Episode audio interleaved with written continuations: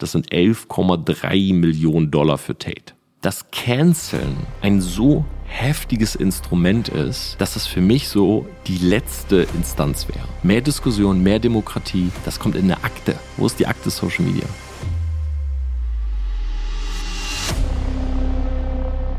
Andrew Tate ist derzeit wohl die umstrittenste Person im Internet. Die Presse betitelt den 35-Jährigen als Hassfluencer, der mit rassistischen, frauenverachtenden und vor allem auch homophoben Aussagen Ersterfolg auf TikTok hatte, der sich dann auf die anderen Kanäle ausbreitete. Doch nun die Wake-up News. Am 19. August wird er permanent gebannt. Allein auf Instagram folgten ihm zu diesem Zeitpunkt 4,7 Millionen Menschen. Und ich frage mich, war das wirklich die beste Lösung? Ich möchte in dieser Folge mit euch über das Thema Cancel Culture sprechen und auch welche Probleme diese mit sich bringt. In der Social Media Sektion über Spielregeln, die eigentlich herrschen und warum vielleicht auch die eigene Reichweite gerade eingeschränkt ist. Und die Fanfrage der Woche kommt heute vom lieben Lorik Milani, der sie mir bei Instagram gestellt hat. Jeden Sonntag gibt's die Fragerunde dort. Ich würde sagen, du holst dir einen doppelten Espresso. Meiner steht hier schon und duftet und wir legen los.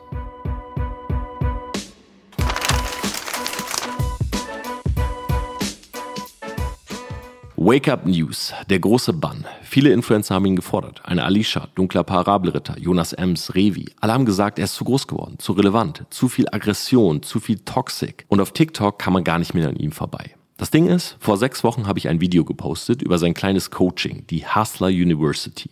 Und ich weiß noch, dass beispielsweise ein Mark Eggers, guter Freund von mir, mit dem ich fast jeden Tag am Telefonieren bin, als ich ihm das Video vorstellte, sagte er, boah, ich glaube gar nicht, dass das groß Klicks kriegen wird. Wer kennt denn den Typen? So ein Coach aus den USA. Und auch Freunde hier aus München. Ne, Matthias, Andrew Tate, ja, mal gehört, mal gesehen.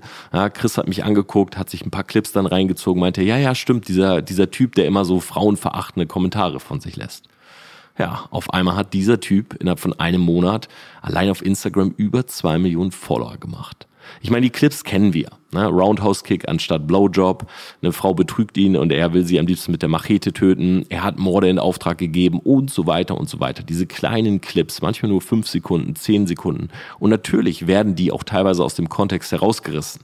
Natürlich ist der Kontext oftmals nicht so toxisch wie dargestellt. Aber viele dieser Aussagen funktionieren eben auch komplett out of context oder funktionieren einfach anders. Kein Kontext der Welt könnte sie sozusagen entkräften. Es geht um diese bolden Aussagen, die polarisieren, weil einige fanden ihn dadurch sehr inspirierend. Andere fanden ihn lustig, haben Memes draus gemacht. Na, wie viele Clips fangen auf einmal mit seiner Musik an?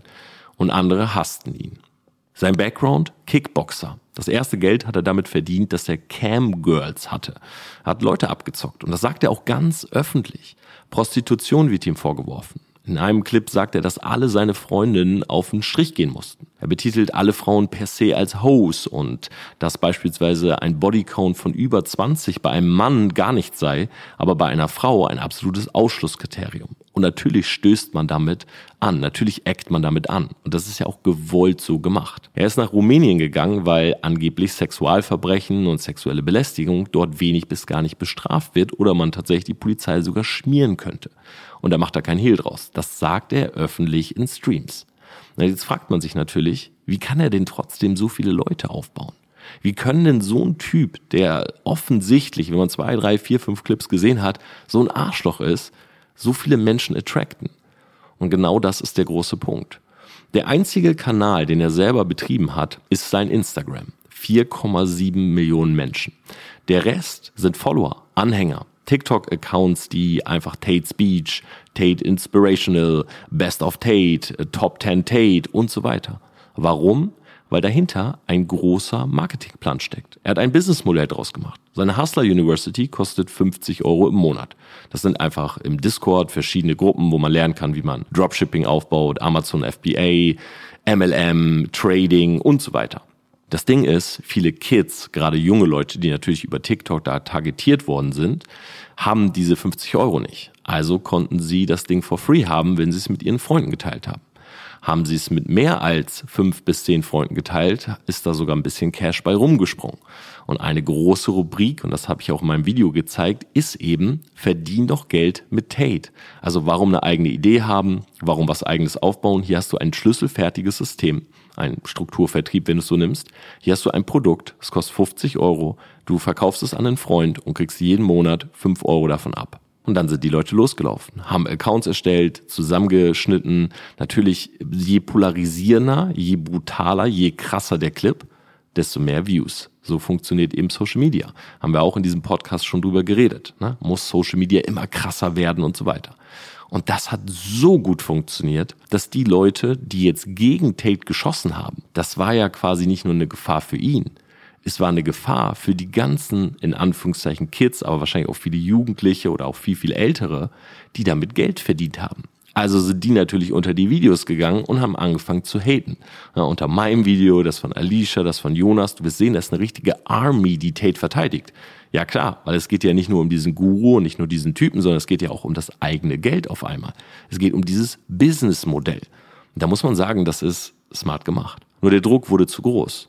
Tate wurde einfach innerhalb von kürzester Zeit zu groß und es hat nicht nur mit der Kohle zu tun, ich komme gleich dazu, so dass man ihn bannen musste.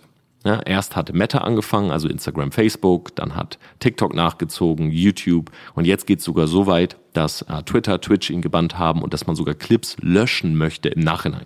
Also TikTok hat ein Statement rausgehauen, hat gesagt, ey, in den nächsten Wochen werdet ihr gar nicht mehr so viel von Tate sehen, wir fangen gerade an, alles zu shutdown, alles zu removen und so weiter. Der Druck, und damit fing es an, weil auf einmal so viele Menschen da waren. Ich war ja auch in seinem Inner Circle für 5000 Dollar. Ich habe da einen Monat mal reingehorcht, auch da habe ich ein Video letzten Sonntag zugemacht und einfach mal geguckt, worum geht's da eigentlich? Und ich habe gemerkt, diese Menschen da drinnen, die sind nicht alle völlig lost. Also nicht jede Nachricht in dieser Gruppe ist irgendwie frauenverachtend oder rassistisch oder so, gar nicht in dieser Gruppe wurde zum großen Teil auch einfach über Business geredet, über News, über Coinverläufe, Kurse, Aktien, äh, Weltwirtschaft. Und ich muss sagen, wenn du mich jetzt fragen würdest, wie viel Prozent des Contents war gut und wie viel war weird und unangenehm, dann würde ich sagen 50-50, wenn nicht sogar 60 bis 70 Prozent positiv. Weil die Leute einfach ganz normal diskutiert haben über Dinge, wo ich selber drüber nachdenke, ja, wo ich auch mit meinen Leuten drüber diskutiere. Die anderen 30, 40 Prozent, klar. Da ging es in einer Gruppe beispielsweise darum, wie man Frauen klärt und da wurden halt so Parameter festgelegt, die einfach so ein, so ein ganz altmodisches Mann-Frau-Modell irgendwie widerspiegeln. Na, die Frau gehört an den Herd, die soll putzen. Du hast nie eine Frau, sondern du hast immer Sidechicks und da gab es dann sogar so Tests, wie man herausfinden kann, ob jemand eine gute Sidechick ist. Also das war schon unangenehm. Ich habe dann selber aber mal was da reingepostet, habe gesagt, hey, ich treffe da gerade jemanden und die will am Wochenende auf dem Festival, wie seht ihr das? Und da waren viele Nachrichten, aber super einfühlsam. Also die haben da sowas gesagt wie, hey, du hast kein Recht, na, du hast keine Regeln aufgestellt. Also man hat so gemerkt, das ist schon so eine eigene Welt, aber die Leute sind jetzt nicht völlig brainwashed, sondern die haben für sich selber irgendwie so neue Regeln geschaffen, neue Parameter. Ne, zum Beispiel, dass der Mann eben eine Regel aufstellen muss und erst dann kann man die Frau bestrafen, wenn sie diese Regel bricht. Natürlich ist das super weird und natürlich fühlt sich das alles total komisch an, als jemand, der eine ganz moderne Auffassung davon hat. Aber du hast halt schon gesehen, okay, das sind Leute, die denken, die haben ihr Universum irgendwie neu gebaut, weil sie einfach daran glauben, dass alles außerhalb irgendwie schlecht ist und kontrolliert wird und manipuliert. Ne, in Wirklichkeit ist es natürlich auch so, dass dieser War Room von Tate manipuliert und kreiert wurde. Aber dieser Bann an sich, der kam ja nur, weil der Druck so groß war. Also vorher hat es ja keinen gestört. Bei TikTok haben die Multimillionen von Views gemacht. Ne? TikTok hat mit ihm Geld verdient, Instagram hat mit ihm Geld verdient, YouTube und so weiter.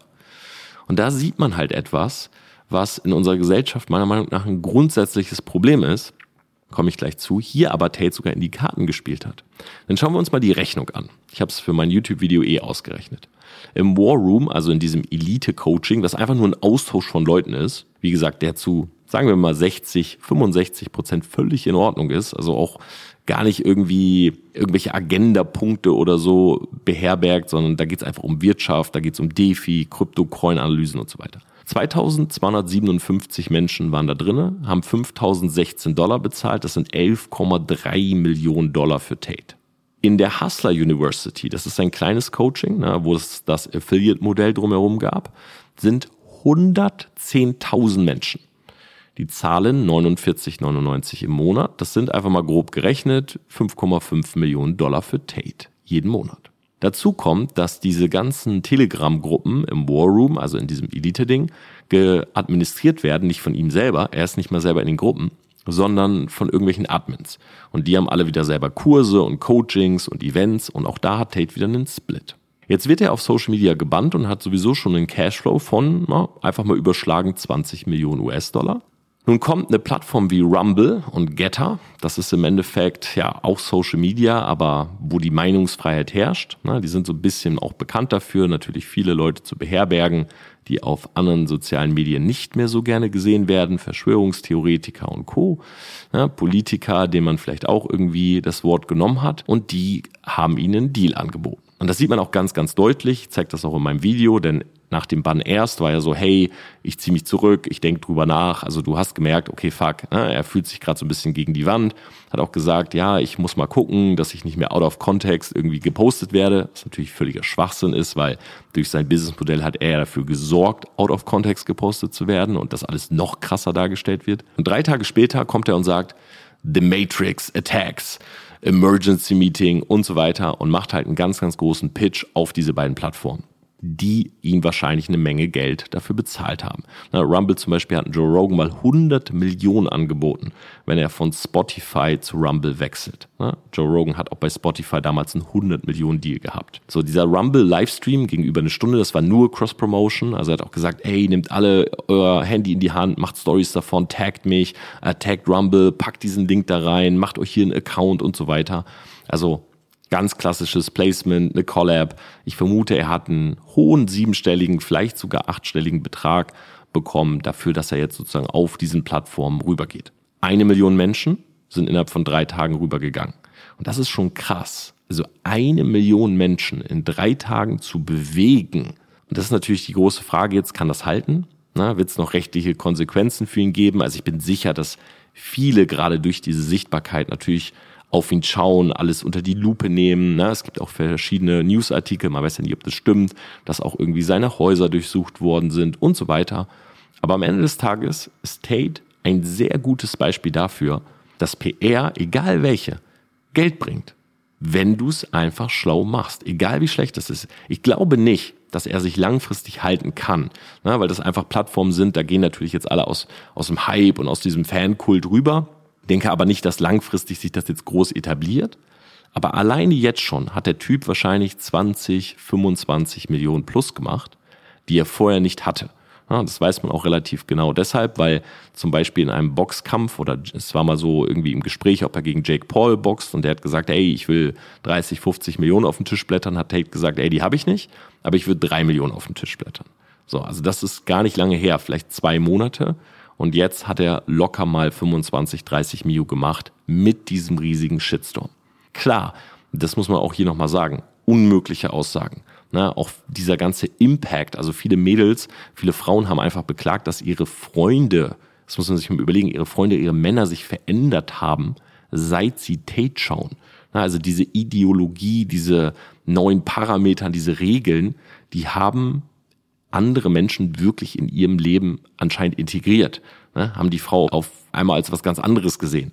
So in dieser Gruppe zum Beispiel werden Frauen auch immer nur mit einem Drachensmiley oder mit Kirschen abgekürzt. Also du hast schon gemerkt, diese Wertigkeit. Ne? Frau ist nicht gleichwertig wie der Mann bei Tate oder in diesem Tate-Universum, sondern die Frau ist halt ein Objekt, ist halt da für bestimmte Dinge und so weiter.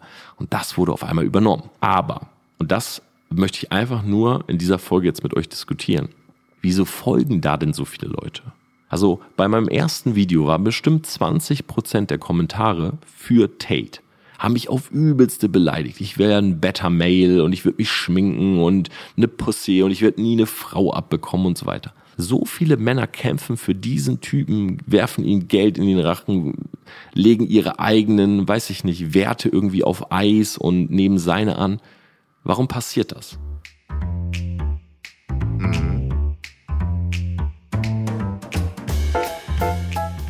Was ist eigentlich Cancel Culture? Ich glaube, um diese Frage zu beantworten, müssen wir nämlich da ein bisschen tiefer reingehen, weil nur des Geldes wegen passiert das nicht. Also 4,7 Millionen Menschen sind nicht hinter Tate, weil sie sagen, ja, ich mache ein paar bisschen Kohle mit einem Affiliate-Modell.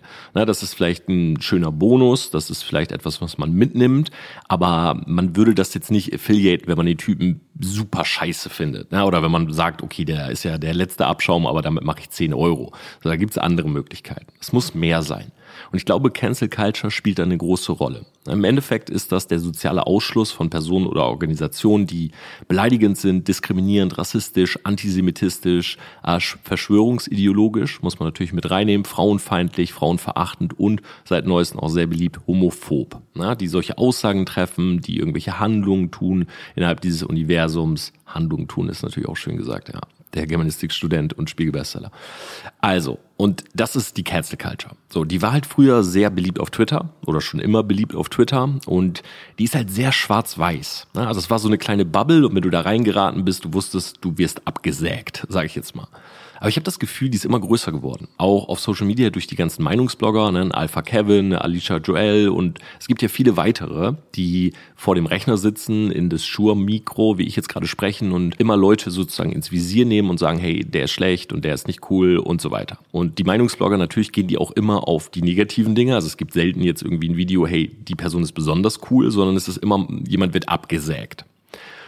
Ich erinnere mich an Samra. Ne? Ihm wurde sexuelle Belästigung, vielleicht sogar Vergewaltigung vorgeworfen von einer Frau. Später kam raus, sie hat gelogen für Fame. Luke Mockridge, ne, großer Punkt. So, war mit seiner Freundin zusammen. Ich will jetzt gar nicht zu tief reingehen, weil da fehlen mir auch einfach Informationen und Insights und so, aber ja, war mit seiner Freundin zusammen, die hat, glaube ich, auch einen Podcast, sagt irgendwann im Podcast, hey, der hat mich sexuell belästigt, hat mich sogar vergewaltigt, irgendwie beim Kitzeln oder so, ist dann sexuell geworden und zack, Luke Mockridge wird gecancelt auch ein guter Kollege, wie gesagt, der Marc, ne? Hat Videos gemacht, äh, Frauen flirten mit ihm. Dann hat Sa Sascha, glaube ich, heißt sie, auch so eine Meinungsbloggerin, ein Video gemacht, hat gesagt, ja, das ist alles sexuelle Belästigung. Und ich finde per se ist überhaupt nicht schlimm. Oder ich, zum Beispiel mit Alpha Kevin verstehe ich mich sehr, sehr gut. Und ich finde es gut, wenn Leute auf etwas hinweisen. Ne? Jan Böhmermann ist, wenn du es so nimmst, ja auch ein Meinungsblogger. Aber das Ding ist, es ist ja nie schwarz-weiß. Und äh, also ich bin ein ganz großer Verfechter davon, niemanden als schwarz oder weiß, also nicht jetzt wegen der Hautfarbe, sondern als gut oder schlecht zu sehen. Also das ist ein schlechter Mensch und das ist ein guter Mensch. Und ich finde immer ganz wichtig, dass bevor man jemanden cancelt, also das ist so das Allerschlimmste, ihn eigentlich sozial auszuschließen, weil das ist unser Urinstinkt, dass wir zusammenkommen in sozialen Gefügen, wir wollen kommunizieren, dass ne, das ist so das, die wichtigste Grundlage. Ich denke jetzt gerade an meine Speech bei der Entrepreneur University, habe ich auch ein bisschen drüber geredet, woher das eigentlich kommt, dass Social Media so populär ist, weil wir wollen reden. Ne? Wir wollen, dass unsere These bestätigt werden, wir wollen Diskussionen, wir wollen uns austauschen, wir wollen Anerkennung und so weiter. Aber jemanden zu canceln ist ja so, man verbietet ihnen den Mund oder ihr. Und dadurch, dass das eben so einen riesigen Impact mittlerweile hat, ne, ich meine, Böhmermann, ich habe es mir ja angeguckt, oder ich gucke mir jede, jedes Video von ihm an, ich feiere den Typen ja. Aber natürlich muss man auch immer überlegen, wenn da jetzt mal ein Fehler passiert. Wenn jetzt bei einem Samra, der hatte Glück, dass relativ schnell rauskam, dass diese Frau gelogen hat, weil es dann irgendwie Videos gab und ich glaube sogar jemand hat sie so ein bisschen überführt, ne, hat das so versteckt gefilmt und gesagt, ey, war das wirklich so? Und sie sagt, nee, nee, war nicht so. Der hat Glück gehabt. Aber wie schnell auch ein Johnny Depp kann deine Karriere an den Nagel hängen, gerade als Mann, wenn eine Frau kommt und sagt, ja, sexuelle Belästigung. Und das ist jetzt so oft passiert, dass das eben auch nicht stimmte. Ne? Denken wir an Johnny Depp oder an Samra. Luke Mockridge möchte ich mich jetzt mal rausnehmen, weil ich zu wenig Informationen habe. Aber es ist so oft passiert, dass man schon so ein bisschen am Nachdenken ist. Ne? Vor zehn Jahren, wenn eine Frau gesagt hätte, der hat mich sexuell belästigt, hätte man wahrscheinlich nicht nachgedacht oder überlegt, könnte es anders sein. So, jetzt sind zum Glück, denke ich, auch mal ein paar Fälle aufgetreten, wo es nicht so war, dass man drüber nachdenkt. So. Aber diese Menschen, die eben lügen, um jemand anderen zum Beispiel irgendwie runterzumachen oder zu canceln, die sorgen natürlich wieder dafür, dass das ganze Thema irgendwann nicht mehr so ernst genommen wird. Und das ist halt auch schlimm. Na, wenn jetzt, sag ich mal, fünfmal hintereinander die Frau gelogen hat, dann heißt es auf einmal, ja, die Frauen lügen ja ständig. Hat man ja auch bei XY und dem und dem gesehen. Also man macht sozusagen eigentlich die Aussage eines realen Opfers schwächer, dadurch, dass Leute rausgehen, versuchen, jemanden mit einer Lüge zu canceln. Und ich beobachte das immer sehr, sehr still. Ich gucke mir diese Videos auch voll gerne an. Aber manchmal habe ich so das Gefühl, warum? Also Beispiel von der Alicia schaue ich auch jedes Video, äh, finde ich auch per se sehr gut.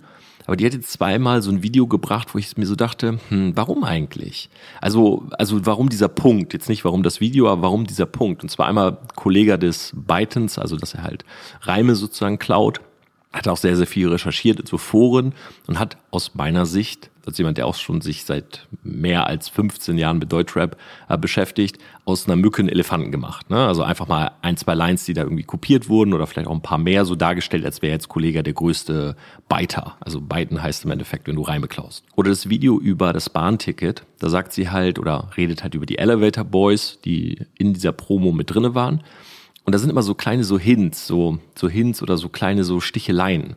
So, ja, die, so nach dem Motto, die können ja nichts außer gut aussehen. Und ich habe mit denen jetzt selber nichts zu tun. Ich habe nichts gegen die. Ich bin jetzt auch kein Fan oder so. Aber ich denk mir, was können die dafür? Also ja, die sehen gut aus. Die haben TikTok gemacht oder sehen aus wie eine Boyband, ne, passen halt in ein Schema rein. Die haben TikTok gemacht. Ein, zwei Videos sind viral gegangen, weil sie, weil dieser Fahrstuhl aufging und dann haben die alle gesmiled. Aber ich kann die jetzt nicht haten, weil sie gut aussehen und dadurch viral gegangen sind, weil das irgendwie falsch wäre. Die Jungs sind wahrscheinlich völlig korrekt, völlig in Ordnung. Was können sie dafür? So, weißt du, vielleicht hätten sie auch genauso gut die Videos weitergemacht, wären nicht viral gewesen und niemand hätte es gejuckt. Und das finde ich ist so ein schwieriger Punkt bei dieser Cancel Culture. Also jemand sagt etwas und dann kommt die Cancel Culture an, als wenn die so danach sucht. Und ich will jetzt Alicia und Alpha Kevin gar nicht in diese Richtung äh, drängen oder so, aber ich habe immer so das Gefühl, man sucht so nach den Fehlern. Und ich weiß nicht, jeder Mensch, glaube ich, hat Fehler, oder? Also jeder Mensch hat ähm, mal irgendwas gemacht, wo er nicht mehr hintersteht. Und da ist Tate halt jetzt auch wieder ein gutes Beispiel, weil in seinem Rumble-Statement, in diesem Livestream, zeigt er, wer ihn quasi oder wer mit viel Reach ihn gehatet hat. Und beispielsweise ist KSI dabei. Ne? Kennt ihr wahrscheinlich. Dunkelhäutiger YouTuber, auch sehr, sehr groß, hat gegen Logan Paul geboxt und so weiter. Und er zeigt alte Clips von KSI, wo KSI sich darüber lustig macht, wie ein Vergewaltiger schaut, äh, kurz vor der Vergewaltigung. Also der hat mehrere so Clips, so, ja, mach mal deinen Rape-Blick und so weiter. Und er hat sogar einen Clip, wo er so eine Vergewaltigung nachstellt und der heißt irgendwie so, was würdest du tun, wenn du einen Tag unsichtbar wärst? Und er zeigt quasi, dass er eine Frau vergewaltigen würde. Und es sind halt alte Clips von KSI, die sind vielleicht zehn Jahre alt. Und in dem Moment, wo Tate das so gezeigt hat, und er hat es noch bei ein, zwei anderen Dingen gemacht, dachte ich mir so, den Punkt muss ich ihm geben. Jetzt gar nicht, weil KSI auch gecancelt werden sollte, aber ich glaube, jeder hat schon mal Dinge getan, wo er heute sagen würde, stehe ich nicht mehr hinter. So, sind uncool. Und deshalb denke ich mir immer, warum, also was steht mir oder wieso steht mir das jetzt zu, nur zu schießen und dass mein einziger Content daraus darin besteht, Leute niederzumachen. I don't know, irgendwie ist das so ein Konzept, was ich nicht feier, weil das ist so dieses, ich habe jetzt selber irgendwie so die weiße Weste. Du stehst so am Seitenrand, du kannst ja für nichts angegriffen werden, weil dein Content ist ja Finger zeigen und zeigst mit dem Finger. Und ich, I don't know, ich mag es einfach nicht so. Und ich glaube, dass, und das ist jetzt der Punkt, den ich eigentlich hier anbringen möchte, dass Canceln ein so heftiges Instrument ist, dass es für mich so die letzte Instanz wäre. Stattdessen würde ich darauf appellieren, mal wieder in den Diskurs zu gehen, zu reden, zu argumentieren. Beispielsweise hätte Social Media ihn auch nicht bannen müssen, sondern hätte ihn auch Shadow bannen können und zwar nicht jetzt. Also jetzt mussten sie ihn bannen. Aber Shadow bann doch diesen Typen. Wenn in deinen AGBs, ich habe es extra nochmal nachgeguckt, da komme ich auch noch gleich zu, wenn in deinen AGBs doch steht, wenn er oder sie das und das macht, dann bannen wir. Dann tu mir doch einen Gefallen, bevor du bannst. Also entweder bannst du sofort, also egal ob der zwei Follower hat, zehn Follower, 100 oder eine Million, bann sofort. Weil wenn das gegen deine Regel ist, bann ihn sofort. Und wenn du das Gefühl hast, der hat die Regel nicht komplett gebrochen, Shadowban ihn doch bitte. Also weißt du, ich meine, nutzt doch nicht diese Reach, diese Millionen von Views für Kohle, aber wenn der Druck zu groß ist, dann canceln wir ihn. Das gibt diesem Ganzen, finde ich, so einen richtig komischen Touch. So nach dem Motto, ja, wir haben selber da die Kohle rausgeholt, aber Social Pressure war zu groß, wir mussten bannen. So, Canceln bedeutet ja, du nimmst ihnen komplett die Möglichkeit, etwas zu sagen. Ja, deshalb geht er zu Rumble und Getter und macht wieder mehr Kohle. Und Trump zum Beispiel hat auch mehr Sympathisanten gewonnen, nachdem man ihn gecancelt hat weil viele in der Gesellschaft natürlich auch denken, okay, warte mal, wenn man jemanden bannt, vielleicht hat er doch was zu sagen, was gefährlich werden könnte.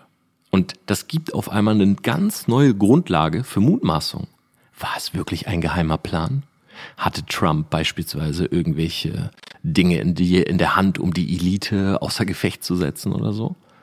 Und diese ganzen Gedanken kommen mir nur deshalb. Viel besser wäre meiner Meinung nach, und ja, ich habe jetzt auch nicht die Lösung oder so, Diskussion.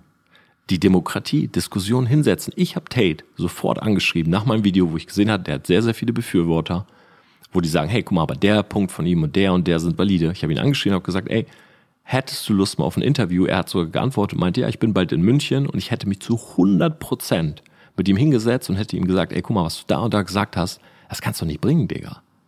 Digga, hätte ich vielleicht nicht gesagt, aber ich hätte gesagt, das kannst du nicht bringen. Guck mal, was du damit, was passiert ist. Jetzt sagt diese Frau, dass ihr Freund sie geschlagen hat wegen deiner Aussage. Was sagst du denn dazu? Und ich bin sicher, dass solche Diskussionen am Ende, und ich, das ist wahrscheinlich das Allerwichtigste, die zeigen, was jemand meint, wie jemand dazu steht, ob er wirklich so denkt. Also die offenbaren eigentlich viel mehr die Wahrheit, anstatt jemanden reden, reden, reden lassen und dann einfach canceln. Mehr Diskussion, mehr Demokratie und gerade in, im Fall Tate hat er ins Schwarze getroffen wegen einer Sache. Und das möchte ich hier nochmal ansprechen. Ich selber, ich habe homosexuelle Freunde. Sehr gutes weibliches, homosexuelles Paar, sind gute Freunde von mir. Ich habe einen homosexuellen Buddy. Ich kenne sehr gut auch jemand, der ich will jetzt nicht den Begriff irgendwie falsch sagen oder so, der sein Gender geändert hat und so weiter, war mit der Person schon feiern, oft schon geredet. Mir ist das alles egal. Na, wenn jemand sich so wohlfühlt und so und wenn er sich schminken will und so weiter. Aber ich glaube, dass Menschen, die diese, ich sage mal, LGBTQ-Bewegung nehmen und ausnutzen, die sollten mal bestraft werden. Weil schau mal, die Leute, die ich kenne, komischerweise, die leben das. Ne? Die sind zum Beispiel homosexuell oder Transvestit. Und die leben das einfach. Aber die gehen nicht jeden Tag damit raus und reden darüber. Aber wenn ich ein, ich muss es jetzt einfach sagen, 24 Tim sehe, ich habe es schon mal in der Podcast-Folge angesprochen, der das so übertreibt in seinem Video, dass man es fast haten muss, weil es so übertrieben ist dann sorgt diese Person dafür, dass Menschen, die einfach nur ein anderes Geschlecht wollen, homosexuell sind, dass die von der Gesellschaft getreten werden oder dass sich diese zwei Lager aufstellen. Und das ist falsch. Weil die Menschen, die sozusagen nutzen, dass sie nicht mit ihrem Thema gecancelt werden können, um damit Geld zu machen, die sollten genauso gestoppt werden wie die Leute, die gegen so etwas aggressiv oder sogar toxisch sprechen. Das ist meine Meinung. Schreibt mir gerne mal, was ihr dazu sagt. Aber so sehe ich die Cancel Culture. Ich finde, um es zusammenzufassen, es ist zu schwarz-weiß. Es wird zu wenig diskutiert. Es werden zu viele Dinge einfach immer nur so auf die Goldwaage gelegt. Ey, bitte, möge jemand den ersten Stein werfen oder wie es auch immer dort in der Bibel stand wenn er völlig ohne Sünde ist. Na, du sitzt zusammen mit deinen Kollegen oder du hörst das als Frau, du sitzt mit deinen Mädels zusammen. Habt ihr noch nie gelästert? Habt ihr noch nie ein blödes Wort benutzt? Ja, habt ihr noch nie gesagt, boah, der ist so und so und die ist so und so? Klar haben wir alle gemacht. Ja, ich habe auch schon mal zum Kollegen gesagt, jo, das ist übelst die Ho. Und damit habe ich nicht in dem Moment automatisch zugegeben, Frauenhasser zu sein. Nein. Das hat jeder mal gemacht. Und nur weil es mehr Reach hat, ja, hast du etwas mehr Verantwortung, aber meiner Meinung nach gleiches Recht für alle.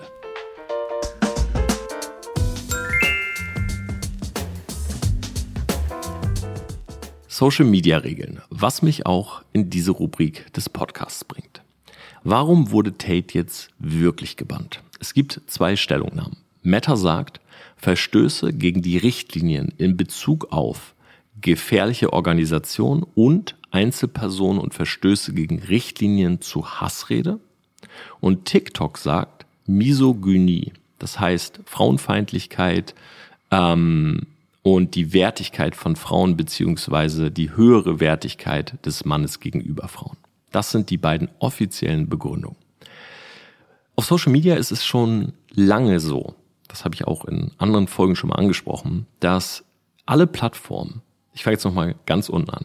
Alle Plattformen wollen die bestmögliche User Experience. Also, wenn Oma, Mama, du, dein Bruder, deine Schwester, deine Kumpels, wenn ihr in die App geht, Instagram, TikTok, egal welche, dann möchte jedes Unternehmen, dass ihr die bestmögliche Erfahrung habt. Ihr sollt Spaß haben. Ihr sollt lachen, weinen.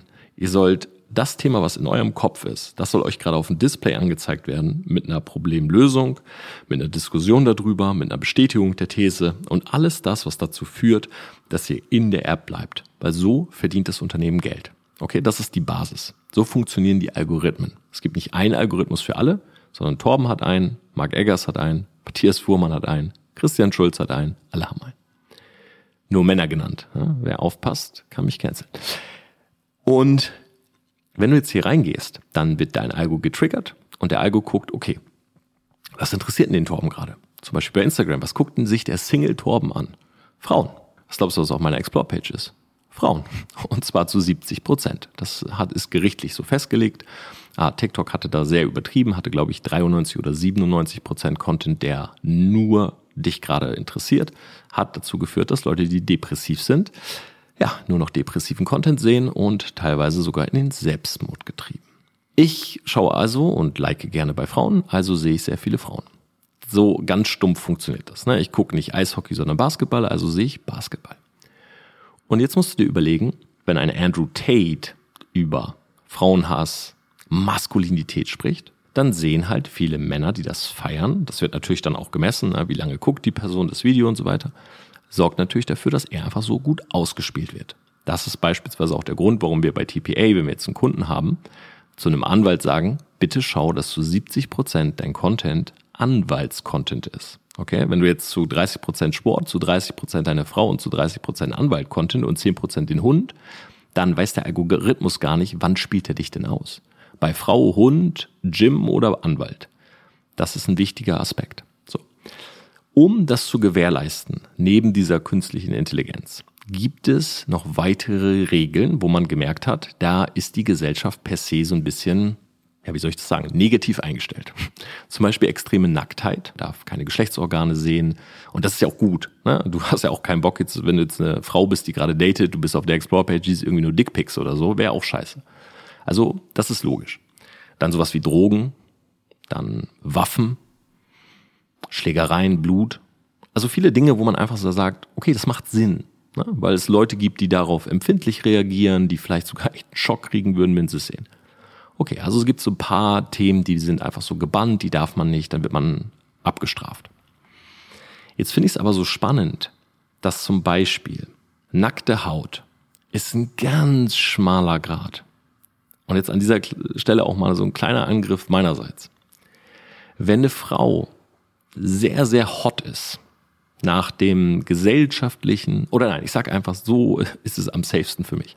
Wenn eine Frau nach meinen Parametern subjektiv gesehen hot ist, ne, das worauf ich stehe, klein, Kurven, dreckiger Blick. So, wenn das jetzt so gezeigt wird, dann ist es ein schmaler Grad zwischen Shadowban wir das jetzt eigentlich oder nicht? Weil wenn das viele Leute melden, so nach dem Motto, ja, man sieht hier ihre Nippel, dann wird das geshadowband. Wenn nicht so viele Leute diese Frau melden und die macht Hunderttausende von Views und Klicks, dann wird das nicht gebannt. Warum? Weil Leute wie ich das gerne sehen. Und das Unternehmen verdient damit Geld. Bei sowas wie Waffen, da gibt's kein, da gibt's komischerweise kein, wie soll ich das sagen, keine Grauzone. Das ist nicht graduell, das ist schwarz-weiß. Waffe, Shadowban. Warum? Weil wahrscheinlich 90 Prozent der Leute keine Waffen sehen wollen. Genauso wie bei Blut. Aber bei Nacktheit ist das so ein Ding. Und jetzt nehmen wir mal sowas wie Frauenhass bei TikTok. Okay, jetzt wird Andrew Tate gebannt. Und nicht falsch verstehen, ich bin völlig für diesen Bann, aber ich sag gleich noch was, was ich ergänzend gerne fordern würde. Jetzt sehen wir Andrew Tate, Frauenhass. Krasse Aussagen. Ne? Frau darf nicht einen Bodycount über 20 haben, Frau gehört an den Herd und so weiter. Stereotyp. Jetzt ist jemand anders da, der sagt, also der macht Videos und sagt, ich date keine Frau, die größer ist als 1,70. Jetzt ist jemand anders da, der sagt, ähm, ich erinnere mich an einen, der hat so ein Reaction-Video gemacht, da sind so zwei Mädels, die halten so ihre Brüste zu, haben so ein Handtuch davor. Und dann sagt er so, ja, ich finde die linke hübscher und dann fällt das Handtuch und die rechte hat riesengroße Brüste und dann sagt er rechts. So, ist, äh, jedes Mal, wenn ich das Video sehe, muss ich lachen. Ist aber, wenn du es so nimmst, ja auch Frauenhass. Beziehungsweise ist ja auch so ein, so ein Judgment, so ein Urteil über Frauen. Ich erinnere mich da jetzt auch, dass Jonas Ems genau gegenteilig so ein Video gemacht hat, nämlich eine Frau, die sagt, ja, ich date niemanden, der über, äh, der unter 1,80 ist, sagte, hey, das ist halt Männerhass. Da hat er recht. Und ich finde dieses Graduelle, finde ich schwierig. Weil wo fängt es denn an und wo hört es auf? Und im Falle von Tate war es halt so, das war die ganze Zeit in Ordnung. Der hat so krasse Sachen gesagt. Ich töte eine Frau mit einer Machete, wenn sie fremd geht. Das Video hat Millionen von Views. Weil die Leute das natürlich, klar, die schicken das weiter, sagen, wow, guck mal, was der Typ sagt. Na, andere lachen, denken, das ist ein Joke, andere hassen ihn, andere finden es inspirierend, was weiß ich, nehmen die Machete und sagen, komm, koch mal jetzt. Das Ding ist, diese Regeln, die gelten teilweise nur für Menschen, die sichtbar werden. Was glaubst du, warum es so viele Untergrund-Videos äh, gibt? Und ich habe jetzt für mich selber mal in den letzten zwei Tagen ein Experiment gemacht. Kennt ihr diese, äh, wie heißt das so, Bar Barnockel-Fights, Bärnockel-Fights? Also die hauen sich quasi so fast ungetaped die Fäuste in die Fresse. Und diese Fights äh, sind unglaublich brutal. Ne? Also da fliegen Zähne weg, Kiefer werden gebrochen, Nasen, also das spritzt echt Blut. Und ich habe irgendwie bei TikTok so ein Video gesehen. Ich dachte so, wow, was wird mir hier angezeigt? Krass. Und ich habe mir das bis zu Ende angeguckt. Ich scroll halt so weiter durch TikTok und auf einmal ein zweites Video. Und drittes. Und ich habe extra eins dieser Videos mal laufen lassen. 10, 20 Mal. Meine ganze For You-Page ist voll mit brutaler Kampfkunst und ja, kann man so eigentlich gar nicht nennen. Die Leute werden auf irgendeiner, auf irgendeinem so Garagendach verprügelt. Die Videos haben teilweise Tausende, Hunderttausende von Views. Und das check ich halt nicht. Weil ich denk mir so, ey, guck mal, es sind eure Unternehmen, Meta, Google, alles gut, aber bitte gleiches Recht für alle. Nicht Andrew Tate bannen, wenn er 4,7 Millionen Follower hat, sondern er überschreitet eure Grenze, Shadowban ihn. Er überschreitet sie das zweite Mal, verwarn ihn. Er überschreitet das dritte Mal, bann ihn. Bann ihn doch bitte mit 1000 Followern. Jemand ähm, macht frauenfeindliche Videos als Comedy, wenn es eure Regeln sind, gleiches Prozedere. Ich bitte um Shadowban, Verwarnung, Bann. Nicht der eine ja, der andere nein. Also stellt bitte Regeln auf, die für alle gelten. Weil so hat man das Gefühl, es ist Willkür. Und es gibt auch Creatoren einen sehr, sehr, einen sehr faden Beigeschmack. Weil man so denkt, ich baue mir hier gerade was auf, und das meine ich jetzt nicht Andrew Tate mit, aber man baut sich hier gerade was auf auf Social Media und das Gefühl ist da, ja, wenn denen das irgendwann nicht mehr passt, dann bist du halt weg. Und das geht nicht, wenn man so groß ist. Du musst Spielregeln haben, die für alle gelten. Dass, wenn jetzt ein Star in einem Club, wenn Justin Bieber jemanden im Club äh, die, einen Zahn rausschlägt, dann zahlt er genauso für die Zahnbehandlung, wie wenn ich das mache. Und es geht nicht, dass hier unterschieden wird. Ich sag, klare Richtlinien, klares Prozedere, was passiert, wenn, die Leute auch bitte mal informieren. Nicht einfach Shadowban und keiner weiß, warum er eingeschränkt ist. Das wollte ich auch noch dazu sagen. Viele wissen das ja gar nicht, weil das so, weil das so banal ist oder manchmal sind das so Kleinigkeiten. Na, zum Beispiel, wenn du sagst Corona. So, das ist ja alles mit Voice und Face Recognition und so weiter. Dann kommt ja unten dieses kleine Schild, so, ja, bitte beim Robert Koch Institut informieren. So, alleine dadurch merkst du ja schon, dass die Voice Recognition gut funktioniert. Wenn du sagst Waffen, Sekte, Corona. So, also so bestimmte Keywords. Dann kommt so ein zweiter Mechanismus, der überprüft, was sagst du da gerade? So, ist das cool oder ist das nicht cool? Na, sagst du vielleicht gerade was, was irgendwie verschwörungstheoretisch ist? So. Und dann passiert ein Shadowban. Und das finde ich gut, aber sag doch bitte der Person, hey, schau mal, du hast da gestern Folgendes gesagt, es ging unsere Richtlinien, hier nochmal zum Nachlesen, wir haben dich geshadowbannt, was als nächstes passiert, ist eine Verwarnung und danach ein Bann. Alles wäre gut. Es sind Regeln, man akzeptiert sie, man ist da, man baut Reach auf, man muss sich an die Regeln halten, fertig. Aber Leute so willkürlich zu Shadowbannen und bei anderen ist es cool, weil der kennt wieder den und ha, die Frau strafe ich mal nicht ab, weil hm, man sieht ihr Nippel ja nur so halb. Ey, das finde ich richtig scheiße. Das finde ich richtig scheiße und ich habe auch schon öfters mal von Mädels gehört, die wirklich, ja, die sind Erotik-Models oder sind OnlyFans-Models oder so und dann sagen die, ja, ich habe da mit jemandem geredet und dann war ich wieder entbannt. Ja, das geht nicht. Das, sorry, aber das ist, das ist einfach, das geht einfach nicht. Es sind klare Regeln und da muss man sich für alle immer dran halten. Man muss das prägnanter machen, sichtbarer machen, jedem sagen, man agreed.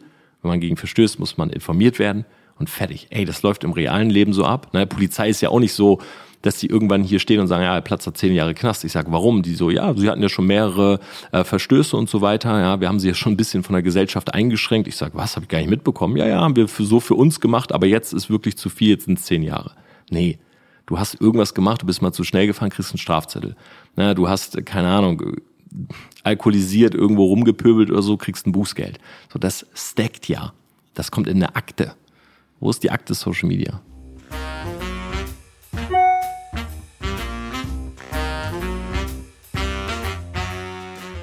Fanfrage der Woche. Lorik Milani hat geschrieben, Torben, siehst du in Tate denn auch etwas Positives? Hat er eine positive Eigenschaft, wenn du eine nennen müsstest? Und er schreibt das natürlich auch deshalb, weil ich mache diese Fragenrunden immer am Sonntag. Um 18 Uhr kommt ein Video, das wussten die Leute, deshalb viele Fragen sind Richtung Tate. Das Ding ist, ich selber glaube, kein Mensch ist schwarz-weiß. Punkt Nummer eins. Punkt Nummer zwei, alles wird seine Gründe haben. So, das, was er da getan hat, geht nicht klar. Aber keiner weiß, Background, was hat er erlebt, psychischer Knacks, wurde er geschlagen, was ist passiert. Na, auch ich habe einige Dinge in meiner Kindheit erlebt oder durchlebt, wo ich zum Beispiel beim Schreiben meiner Biografie gemerkt habe, das ist also einer dieser Punkte, wo ich hier so sitze, ich schreibe so zehn Stunden am Tag Buch und dann denke ich an so einen Chat, den Unikum-Chat. Und witzigerweise hat mich damals der Lehrer dort reingebracht. Also der hat gesagt, ja, geht in diesen Chat, so, da könnt ihr mit anderen unterhalten. Und da war so eine Frau und mit der Frau habe ich so ein bisschen hin und her gechattet. Und ich war, ich will jetzt nicht lügen, aber ich glaube, ich war 13 oder 14 Jahre alt. Und die Frau hat mir von sich Nacktbilder geschickt. So, das war damals gar nicht so einfach. Da gab es nicht eben mal so ein Handy und Nudes machen. Und die hat mir Nacktbilder geschickt. Das war eine Mutti, die war 35, 40 Jahre alt oder so. Und hat mich immer gefragt, ob ich hier auch welche schicken kann. Und ich weiß, also, oder in dem Moment, wo ich das Buch geschrieben habe und wo ich an dieser Stelle war, ist mir das alles so hochgekommen. Ich denke, ey Torben, weißt du was? Du warst 13, 14 Jahre alt. Die wollte von dir Nacktbilder, die hat dir Nacktbilder geschickt. Das ist, wenn du es so nimmst, echt sexueller Übergriff gewesen. Habe ich ja damals gar nicht so wahrgenommen. Haben wir die Tür abgeschlossen, ich habe mir die Bilder angeguckt, wahrscheinlich mehr drauf einen runtergeholt oder so. Und habe wirklich auch so überlegt, wie kann ich der Frau gerade Bilder schicken? Stell dir das mal vor, ich hätte von mir selber kinderpornografische Bilder veröffentlicht. So zum Glück hatte ich, weiß ich nicht, keine Polaroid oder ich keine Möglichkeit, die Bilder einzuscannen. Aber das ist mir da so klar geworden und seit ich das geschrieben habe, das ist ja auch schon wieder zwei Jahre her, habe ich so oft über diese Situation nachgedacht und ob das vielleicht mit mir auch was gemacht hat. Weil ich super spät eine Freundin erst hatte und mit 13, 14 so diese Erfahrung machen musste. Keine Ahnung. Und deshalb denke ich immer, niemand sieht da rein. So. Und dieser Spruch, never judge a book by its cover, das ist ein wichtiger Punkt, weil wir machen das viel zu oft. Wir müssen das teilweise auch machen. Ne? Wir sind in der Tinder-Kultur links, rechts, links, rechts. Gefällt mir, gefällt mir nicht. Aber jemanden so komplett zu canceln oder zu sagen, ich stelle den jetzt in eine, der ist jetzt schlecht und der ist gut, ist Bullshit. Na, genauso wie auch so Thema Geld. Ich glaube nicht, dass ein Tool oder ein Werkzeug jemand zu einem anderen Menschen macht. Na, also ich bin auch kein Arschloch geworden, als ich mir eine G-Klasse gekauft habe oder eine Rolex oder so. Hat gar nichts verändert. Oder viel Geld. Es potenziert den Charakter. Wenn du vorher gut warst, kannst du mit Geld auch geile Sachen machen. Wenn du vorher ein Wichser warst, wirst du wahrscheinlich ein größerer Wichser sein. So, wenn du mich jetzt fragst, positive Eigenschaft von Tate, fällt mir natürlich super schwer, weil ich habe immer nur das von außen gesehen. Aber ich würde sagen, positiv an Tate ist einfach, dass mit diesem Case ähm, vielleicht alle noch mal ein bisschen drüber nachdenken, wie wir damit umgehen müssen, gerade auch auf Social Media, damit etwas nicht so groß erst werden kann. Und bei ihm persönlich wahrscheinlich, dass er für etwas einsteht. Ja, auch wenn die Dinge, für die er steht, jetzt nicht die sind, wofür man einstehen sollte und teilweise auch verfassungswidrig sind, aber es gibt zu viele Leute, die sich versuchen, immer irgendwo reinzupressen, irgendwo reinzupassen. Und das kenne ich aus meiner Kindheit noch. Ich wollte immer dazugehören, ich war immer ein Außenseiter, die ganze Schulzeit lang. Und ich habe immer wieder probiert, als ich sitzen geblieben bin, neue Klasse, ich war ein Jahr älter, ich dachte, okay, das ist vielleicht meine Chance. Ich habe es nicht geschafft, nicht geschafft, nicht geschafft. Und ich habe jedes Mal Dinge getan, die ich nicht machen wollte. Na, ich bin feiern gegangen, habe Alkohol getrunken, wollte ich gar nicht. Und ja, hat nicht funktioniert. Ich bin in Sport, in irgendwelche Kurse gegangen, wo mir die Sportart keinen Spaß gemacht hat, weil ich dachte, das sind die coolen Kids. Am Ende des Tages, ja, ich war super schlecht, die haben mich ausgelacht, ich war der Letzte, der gewählt wurde und so weiter. So, ich bin mit den Leuten unterwegs gewesen, die haben teilweise geklaut und ich fühlte mich so unwohl dabei aber ich wollte dabei sein. Und als ich gemerkt habe, egal was ich mache, ich bin einfach nicht dabei. So, also ich bin dabei, aber ich bin nicht dabei, also in der Gruppe, habe ich gedacht, okay, weißt du was, fuck it. So, ich bin einfach für mich. Und das hat mich sehr weit gebracht, weil durch diese Zeit mit mir selber und ich diese ständigen Versuche irgendwo dazu zu gehören, habe ich mich selber kennengelernt, lieben gelernt und aus mir ist heute das geworden, was ich bin. Ich habe immer noch viele Probleme, ich bin immer noch ein bisschen Außenseiter, aber ich weiß, wofür ich stehe. Das finde ich ist ein sehr, sehr wichtiger Punkt. Ich hoffe, diese Podcast-Folge hat euch gefallen. Gebt gerne eine Rezension, schreibt mir gerne eure Gedanken bei Instagram, äh, bewertet diesen Podcast, wenn ihr ihn bei Spotify hört. Das würde mich auf jeden Fall sehr, sehr freuen. Müsst ihr einfach nur auf diese Sterne klicken, so viele Sterne, wie ihr dem Podcast geben wollt. Ansonsten hören wir uns nächste Woche Mittwoch um 6 Uhr in der Früh wieder. Müssen wir überlegen. Wenn ihr den Podcast hört, kacke ich manchmal ins Bett.